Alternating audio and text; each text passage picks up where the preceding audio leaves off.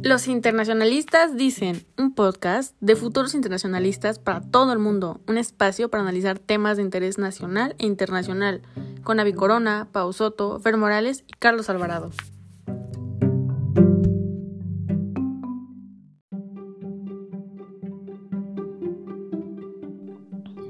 Hola, bienvenido y bienvenida a un episodio más de Los Internacionalistas Dicen. Una vez más te saluda Pau Soto junto con todo el equipo, Carlos Alvarado, Fer Morales y Avi Corona. Carlos, qué gusto, ¿cómo te va? Hola Pau, muy bien. Avi, ¿qué tal estás hoy? Hola chicos, feliz de estar con nosotros. Fer, ¿y tú cómo estás? Hola Pau, hola chicos, bien, ya lista para hoy. Bueno, eh, en este episodio traemos un tema muy interesante, a raíz de los acontecimientos ocurridos en esta parte del mundo recientemente. Muchas dudas surgen alrededor de esta área geográfica y nos referimos a Medio Oriente. Seguramente te has preguntado cómo es trabajar ahí o qué hay del papel de las mujeres. Lamentablemente es uno de los lugares en que la mujer sigue sin tener derechos como en Occidente, contrario a los hombres. Y es que una de cada cuatro mujeres busca o tiene apenas un empleo, mientras que los hombres representan al menos un 70% del mercado laboral en Marruecos y Túnez. Los países de la región han dedicado recursos al sistema educativo y a facilitar el acceso de la mujer a este. En algunos países árabes, las mujeres representan un 60% estudiando. Hay que recordar que asegurar el reconocimiento de la mujer pasa a ser también una necesidad económica. Fer, ¿tú qué nos puedes decir al respecto de, esta área? Bueno, ha habido un despegue en el sector turístico en esta región. Y en 2018, gracias a este sector, pues puestos de trabajo importante para la economía de toda esta región. Y por su cifra ha ido en aumento.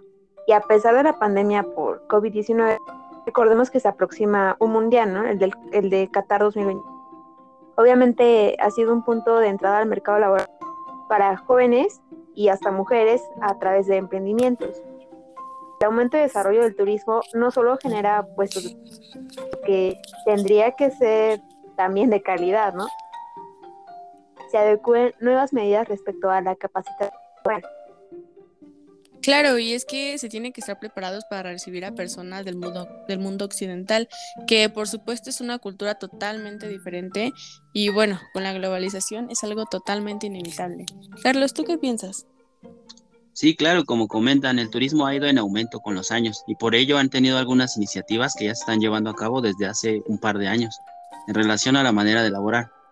Y es el impulso a programas de aprendizaje con relación al turismo, es decir, a cómo se deben de atender a cómo relacionarse, pues por ser zonas altamente turísticas era algo inevitable.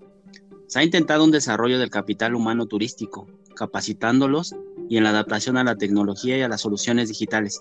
Y bueno, por supuesto que no han sido exentos de, de los efectos de la pandemia, así que las empresas del sector privado también se vieron obligadas a adaptarse a la nueva normalidad post-COVID, por lo que hubo que capacitarles, igual que en Occidente, con las nuevas formas de teletrabajo. Por supuesto, ningún país ha quedado libre de lo que tú comentas. De una manera u otra hemos tenido que adaptarnos y por supuesto en esta región también hubo que capacitarles en las cuestiones tecnológicas para el trabajo a distancia y demás. Avi, ¿qué nos comentas?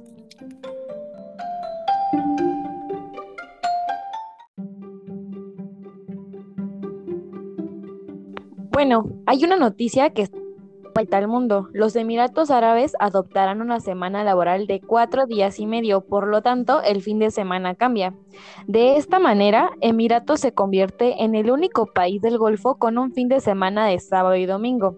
Obviamente esto con el fin de alinearse con la mayoría de países del mundo y por supuesto con el objetivo de mejorar su posición en el mercado global económico, en lo que supone un gran cambio en la región.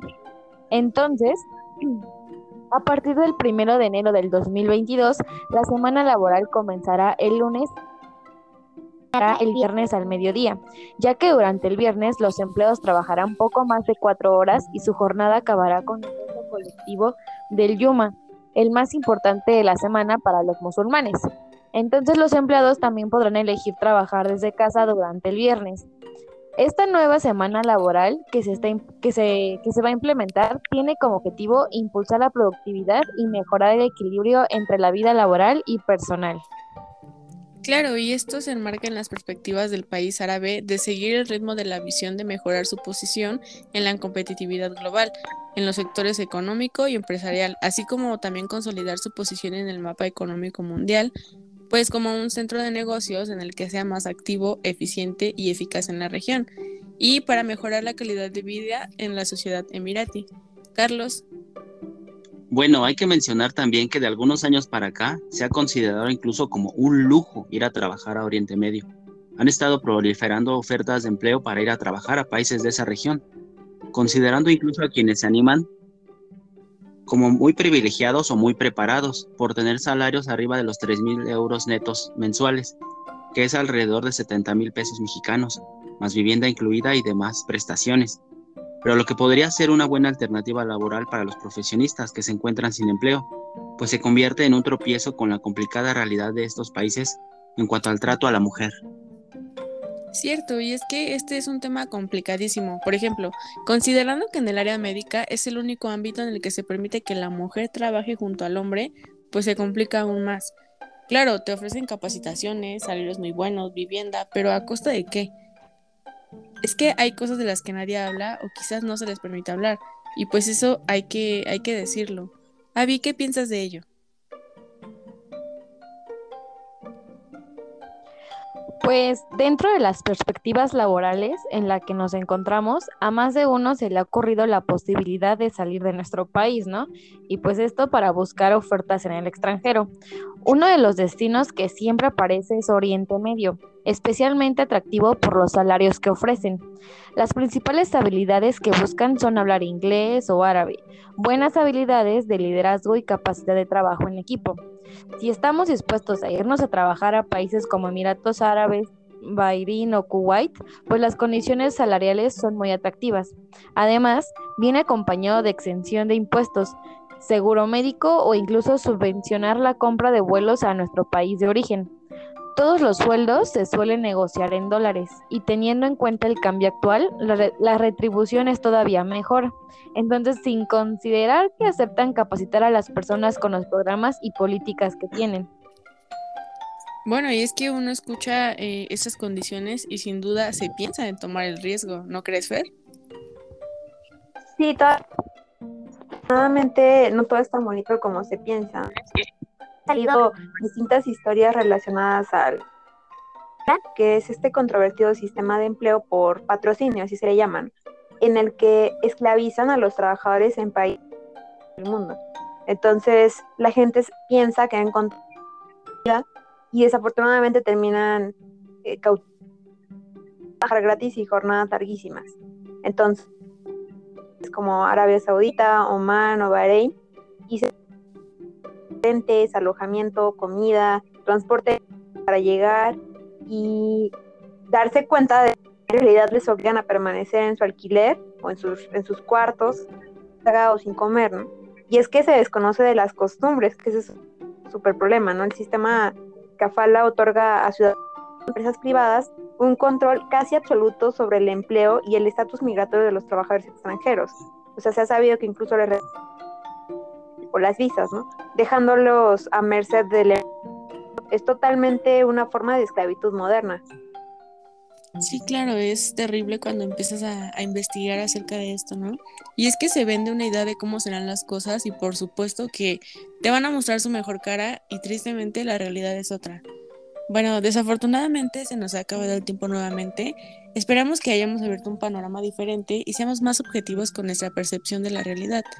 Es sin duda un tema muy apasionante que seguro tendremos que retomar en un episodio a futuro. Chicos, Carlos, Avi, Fer, como siempre, es un placer compartir este espacio.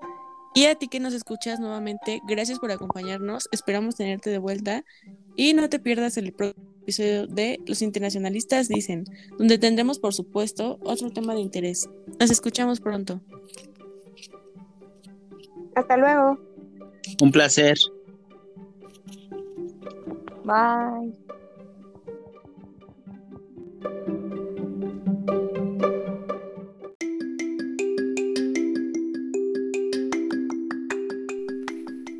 Si te ha gustado este podcast, compártelo. Puede que a alguien le guste tanto como a ti.